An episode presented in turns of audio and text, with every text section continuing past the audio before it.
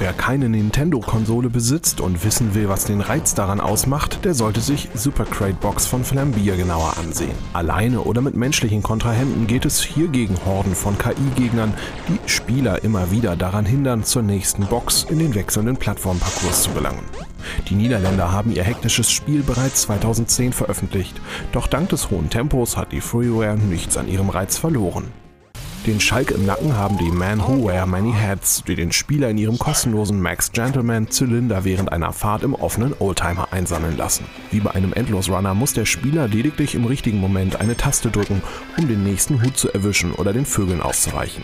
Doch mit jedem Hut wächst der Stapel auf dem Kopf, sodass man bald den unteren weißen Zylinder mit den Pfeiltasten nach oben oder unten bewegen muss, denn die schwarzen Zylinder unter dem weißen springen nicht mit hoch. Ein witziger wie kurzweiliger Reaktionstest.